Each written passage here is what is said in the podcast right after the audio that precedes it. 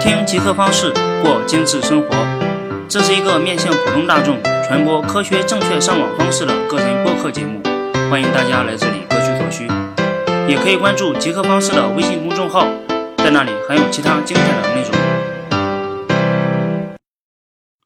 大家好，欢迎收听第三十六期的极客方式节目，我是主播老王，我呢是一名程序员。极客方式是我靠业余时间维护的一档传播科学的正确使用互联网的播客节目，很适合那些经常使用互联网，但是又经常被网络中的各种信息侵扰的朋友。不但适合那些科技小白，也适合一些程序员来收听。我同时也运营了一个个人的微信公众号和一个微店，那里有将技术打包成商品的东西。比如科学上网、技术咨询等等，有兴趣的朋友可以浏览一下，在极客方式的微信公众号里就能找到。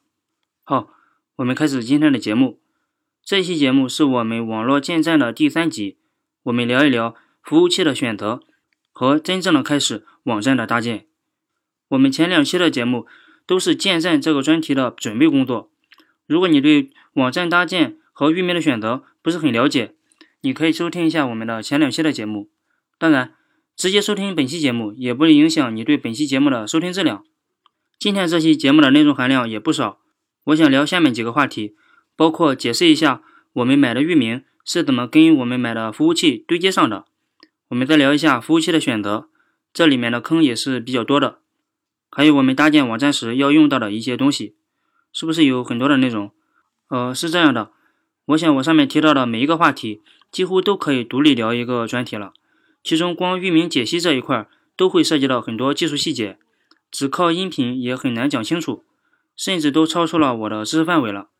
也还好是一个音频节目，我们可以聊一下技术不怎么深入，屏蔽掉那些细节，只聊对建站有用的东西。我们一个一个击破哈。为了照顾一些朋友，咱们还是先解释一下域名的工作原理。这本来是上期节目要聊到的内容。因为上期节目聊的本身就比较多了，这段内容也跟服务器的搭建有直接的关系，所以我把它放到了这期节目里。这段可能比较枯燥，如果你已经知道其中的原理了，可以将节目快进那么几分钟，也不影响你的收听的节奏。下面是一个简单的思考题：我们在浏览器上输入一个网址，按下回车，到网页完整被打开前，这个过程，我们的网络到底经历了一些什么？比如说，我们在打开百度首页前，百度点 com 这个域名和百度公司的某一台具体的服务器之间到底是怎么映射起来的？互联网中的服务器可是有无数多个，它为什么没有被定位到其他的网站上？实际上，我们买域名的时候，域名服务商会给我们一个域名的管理器界面，它让我们可以在那里面配置这个域名的 DNS，这又牵扯到了另一个概念。DNS，熟悉计算机网络的朋友应该对它并不陌生。它的全名是域名解析服务器。正是通过它，将我们买的域名和我们即将要买的服务器的 IP 地址绑定了起来。我们知道，服务器也是一种计算机。计算机本质上，它只认识零和一这样的数字。服务器的 IP 地址就是一串零幺二进制串。当然，它可以转成十进制的数字。比如我在家里拼百度的 IP 地址就是二二零点幺八幺点五七点二幺七，拼谷歌的 IP 地址就是二幺六点五八点二二幺点幺七四。呃，这个地址如果不用科学上网的方法，可能拼不出来。每一个服务器的 IP 地址肯定是不相同的，不然就乱了。但是这一串 IP 地址，即便是转成了十进制，我们也是很难记住的。互联网中的网站实在太多了，这也就是域名诞生的原因。它将一串没有规则的服务器 IP 地址转成了人类可以理解的英文字母或者是拼音字母，然后通过 DNS 域名解析服务器进行解析，然后再通过它定位到我们要访问的网站。我们在访问一个网站的时候，实际上这个 URL 网址链接是先发到你的电脑预先设定好的 DNS 上面。经过这个 DNS 服务器的解析之后，再根据这个解析出来的服务器的 IP 地址，找到这台服务器的具体位置。这期间可能会经过另外几台 DNS 服务器，找到最终的这台服务器。这台服务器开始运行，将运行的结果再返回给 DNS，DNS 将结果原路返回到你的这台个人电脑上，这才完成了一个完整的 URL 链接的访问。这个原理其实挺简单的，这背后牵扯到了很多的技术细节，我们在这里就没法仔细讨论了。这里注意一点，有了域名，我们就可以不用记这些域名绑定的服务器的 IP 地址了。但是这个我们预先设定好的 DNS 服务器的地址，我们必须在电脑买来的时候手动输入到我们的电脑中。你最好也将你当地的 DNS 的 IP 地址记录在一个位置，以免网络出现问题时可以试试。是不是 DNS 出现了问题？但是我们也只需要记住这一个 DNS 的 IP 地址就好了，只靠它就可以进行无数多个的域名解析。这跟我们在十四期节目聊的密码管理器的原理差不多，只需要我们记住一个密码管理器的主密码，里面的各种口令账号我们都可以不必记忆了，这还是很方便的。我这里也举几个比较好的 DNS，比如谷歌的 DNS 就是。八点八点八点八和八点八点四点四，国内还有一个类似的是幺幺四点幺幺四点幺幺四点幺幺四。各大互联网运营商也配有自己的 DNS，每个地区的 DNS 也不太一样。一些大型的互联网公司也有自己的 DNS，比如阿里的一个 DNS 就是二二三点五点五点五，类似的还有 OpenDNS 等等等等。在网络安全中的 DNS 劫持也是利用了 DNS 的原理，将你要访问的网站解析到另一个网站上。DNS 劫持实际上是我们一个比较常见的方式，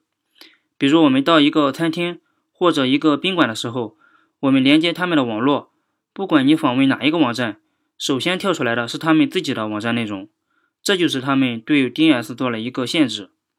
这还算是一个比较正常的行为。另一种是 DNS 投毒，这就是一种网络的欺诈行为了。它将你引导到另一个高度仿真的网站上，诱导你输入账号口令，然后开始各种社会工程学的欺诈行为。具体的过程你可以收听杰克方式第三十二期节目聊的社工库那期节目，我们这里就不再引申了。好，知道了这些，我们就可以放心的购买服务器，而不用担心域名跟服务器挂接不上了。如果你做的网站不是那么大，只是上手简单的玩一玩，你可以购买一个虚拟主机，在这个虚拟主机上面搭建自己的网站。虚拟主机相当于将一个服务器划分成了很多个虚拟的区块，很多人共享这么一台服务器。这些虚拟主机的提供商也做了很多优化，他们还有提供域名购买服务，可以让你不费多少精力就可以搭建一个自己的网站。但是他们也有一些缺点。还是因为服务器是多人共享的，网络带宽这个可能是一个问题。你的网站可能无缘无故的访问速度变得非常的慢，原因是这台服务器的另一个网站的带宽可能被占用导致的。还有一个缺点是，它不方便你的 SEO 优化，因为有很多网站共享这么一台服务器，这就形成了一个一荣俱荣、一损俱损的局面。这些网站的行业可能各不相同，有卖百货的，卖建材的。卖服装的，最后的结果可能是导致这台服务器指向不明，搜索引擎对这种服务器不太感兴趣，并且一旦其中一个网站出现了违规的信息，比如发布了色情类的，或者是反动类的言论或者文章，都可以导致你的网站的降权或者封禁，这就有点得不偿失了。当然，这种现象可能比较少见，但是如果你本着搭建网站学到一些东西，或者不想有这种后顾之忧，我都建议你购买一个属于自己的云服务器，在上面搭建一个网站才比较可控一点。说是购买服务器，实际上并不是说我们花上几万块钱买上一台服务器硬件过来，现在也很少有这种做法，除非你是做超大型的网站，需要自己架设网络和服务，开通公网 RP 等。如果不是这样，我们所说的购买其实是租赁。去租赁一台网上的云主机，用“购买”这个词，只不过是我们通行的惯例而已。国内购买服务器的话，也有很多种选择，比较放心的有阿里的阿里云、腾讯的腾讯云，其他厂商也推出了自己的云服务，他们一般也有一两个月的试用期，体验期感觉不错，可以直接购买。费用的话，一般有按年收费、按月收费，有的还可以计时收费。不用了就关掉，想用了就打开。也有的按流量进行收费。你还可以根据自己的需要，选择他们提供的一些增值服务，比如增加一块 SSD 的固态硬盘，增加一些带宽，增加一些内存，甚至增加一块 CPU，真正的做到了云的概念。你也可以随意的更换操作系统。对于选择操作系统，我强烈建议你选择 Linux 这种操作系统类型。原因我在极客方式的第二十四期专门解释过，Linux 就是为服务器这种功能专门打造的。Windows 系统真的不适合做服务器，里面的坑实在太多了。我在我们的极客方式的微信交流群里看到各位极客们的分享体验，他们也分享了一下自己的使用经历，实在很搞笑。很虐心，最后变得很难维护，最后还是要跑到 Linux 这种系统上来。对于 Linux 版本的选择，你可以根据自己的使用习惯进行选择，它们之间的差别也并不是很大。对于选择优先顺序的话，你可以先选择 CentOS 这个操作系统，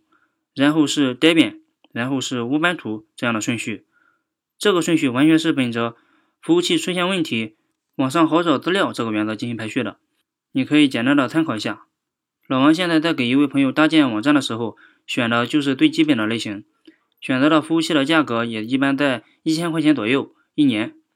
这已经完全可以满足我日常的办公需要了。但是还有一些超过负载业务的网站，就需要我们选择一些性能比较高的配置了。对于选择国内服务器还是选择国外服务器，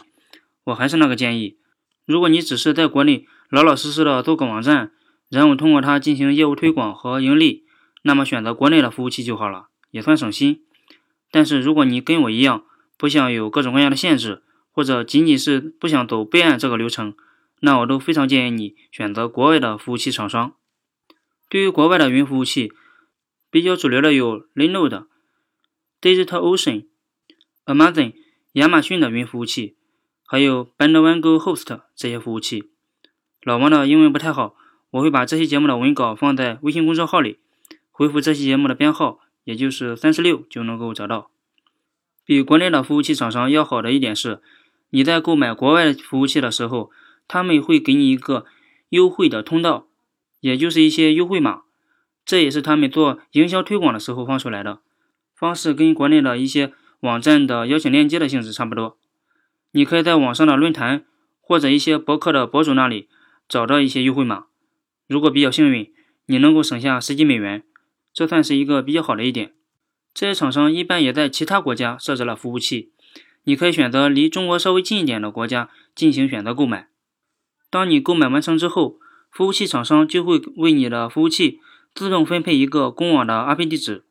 这个地址是随机分配的。在这里面还要注意一点，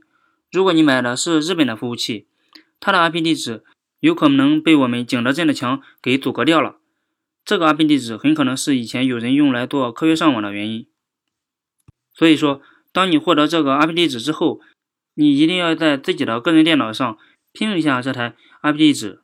如果网络比较慢，丢包现象比较严重，你可以联系服务商的客服人员，让他给你的服务器更换一个公网 IP。哦，这期间你可能要给他标几句英文，他们一般不会嫌弃你的英文水平。好，当你获得了这台服务器的 IP 地址之后，就可以到购买域名的域名服务商那里配置一下你的域名解析，将这个域名绑定到这台服务器上。当你配置好上面这一切之后，就可以进行我们下一步的网站的搭建了。这也是一门比较深的学问，我们也只聊一下最基本的。在以前的时候，搭建一个网站都是一个非常麻烦的事儿，直到一个套件的出现。才让整个过程变得容易了一些。这个套件就是 LAMP，L-A-M-P，或者是 LAMP，L-N-M-P。有了它，即便是你没有系统的学习过网络编程，你也可以根据网上的一些文章搭建出一个网站。这个套件实际上是四个工具的组合。LAMP 这个四个字母分别代表着 Linux、阿帕奇、MySQL 和 PHP。嗯。PHP 被程序员戏称为是世界上最好的编程语言，因为 PHP 是一种解释型的语言，代码的修改不需要重新编译，编码和调试效率还算比较高。其中，lamp 中的 L 可以被 Windows 中的 W 代替，组成 wamp 套件。你也可以在网上找到这个套件，并且 lamp 中的 A 也是可以被替换的。因为当年阿帕奇这个静态服务器本身做的就已经比较好了，占了绝对优势的主导市场，以至于后来它变得不思进取。后来被俄罗斯的另一个静态服务器，也就是 NGX（NGRNX） 给赶上超越，组成了 LAMP 套件、LNMP 套件。你可以根据自己的需要选择下载其中的一个套件进行安装。网上也有很多的例子可以参考。我在网上也找到了一篇比较好的文章，你可以照着上面的方法安装服务器的环境。等待这个服务器的环境安装搭建好之后，就可以进行。网站模板的安装了。现在符合 LAMP 套件的网站模板也非常的多，其中 WordPress 这个模板就是非常好的一个网站模板工具。你可以通过它搭建一个自己的博客，搭建一个企业网站等。它的操作也非常的简单，非常的不错。你可以到 WordPress 的官网上进行下载。这里需要注意的一点是，WordPress 提供了两个官网，其中 WordPress 点 com 这个网站是让你在上面搭建自己的网站。或者博客的地方，它是一个网站的托管平台。另一个 WordPress 点 org 这个网站才是模板下载的地方。我们可以到这个网站上下载自己的模板进行安装。安装的过程也非常的简单，简单的输入一下自己的域名、数据库的地址和口令，然后一路下一步下一步，直到它安装完成。等你安装完毕，然后回到浏览器上，输入你购买的域名。按下回车，发现它神奇的打开了你的网站。这个网站就是它诞生的最初的样子。我们可以根据自己的需要调整一下网站的布局。WordPress 这个工具也提供了很多主题，有免费的，也有付费版的。国内也有一些网站工具供你下载，比如被腾讯收购的 Discuss，D-R-S-C-U-Z，使用它能够搭建出一个论坛出来。还有一些其他的能够搭建 CMS 的工具，比如知梦 CMS、帝国 CMS 等，还有其他特殊用途的网站工具供你选择，也非常的不错。好，听着是不是挺复杂的？是的，这期间要避开一个又一个的坑，每一个细节都需要格外的注意。这也算简单，因为这毕竟是我们搭建的一个最基本的一个网站。如果再复杂一点，我们要考虑的东西就更多了。比如我们在建筑专题的第一期聊到的，我们需要做网站优化、读写分离、缓存设定等。不然，你以为整天那些熬夜加班的程序员们每天都在干些什么呢？是在办公室里喝茶聊天吗？他们整天做的也就是让网站或者是软件的体验更好一些、更完善一些。说到这里，老王自己虽然也是一个程序员，我也很敬佩那些把自己的青春挥洒在代码中的程序员们。他们不是官二代、富二代，他们不抱怨，不好高骛远，他们只靠着自己的聪明才智，靠着自己踏踏实实的工作，赚取属于自己的那一部分。好吧，上面是有感而发，下面还剩一点时间，我们再简单的聊一下下。网站搭建完成之后，除了 SEO 优化和运维工作之外，我们还需要做些什么呢？